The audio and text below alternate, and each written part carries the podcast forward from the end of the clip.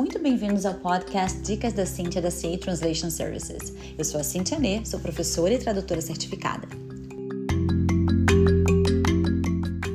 Aqui nós vamos abordar vários assuntos úteis, desde como encontrar o tradutor perfeito até dicas de expressões, vocabulário, pronúncia.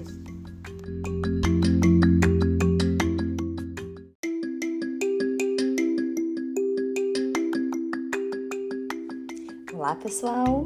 E esse mês nós falamos bastante de Natal, né? Então, hoje nós vamos falar de Ano Novo, Réveillon. Como é que é o Réveillon aqui na América? Bom, no Brasil um, nós vamos pra praia, né? Os lugares que tem praia. Fazemos festa também em casa. Aqui é um pouquinho diferente.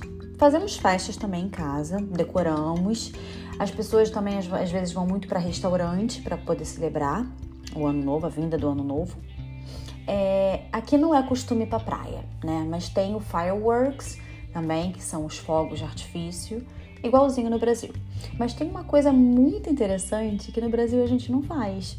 Nós brindamos à meia-noite, a gente se abraça, mas aqui tem o tal do beijo.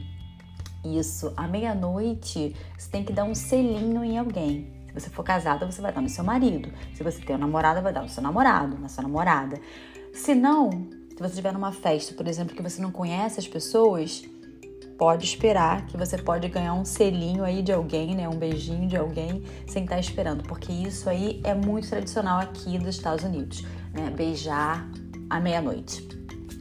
É uma outra coisa muito interessante também é a comida, né? Eles eles acreditam que o black eyed peas, que é o feijão fradinho que a gente chama no Brasil, Comer feijão fradinho no dia do ano novo, na véspera do ano novo, diz que traz sorte e traz prosperidade. Isso não são em todos os estados dos Estados Unidos, não, só em alguns. Mas no Brasil a gente acredita na lentilha, né? A gente come lentilha achando que vai dar prosperidade. Quer dizer, algumas pessoas têm essa superstição. Uma outra coisa também que se faz aqui são as resolutions, New Year's resolutions. Sabe o que, é isso? É promessa de ano novo. Sabe aquela promessa que a gente sempre faz no final do ano? Ano que vem eu vou voltar para academia, ou ano que vem eu vou ler, sei lá, 20 livros. Isso é uma promessa de ano novo. Aqui a gente chama de resolutions, New Year's resolutions. E eles escrevem geralmente numa agenda ou num papel e colam em algum lugar que você possa ver todo dia para você poder cumprir aquelas promessas que você fez para você mesmo ou você mesma.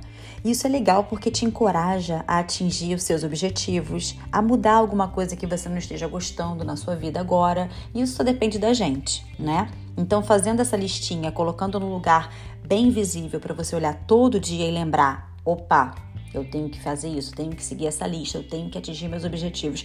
Isso é muito legal. Então eu desejo a vocês uma virada de ano maravilhosa, que o ano de 2022 seja muito melhor do que os anos passados e estaremos aqui com muito mais dicas da Cíntia. Até lá!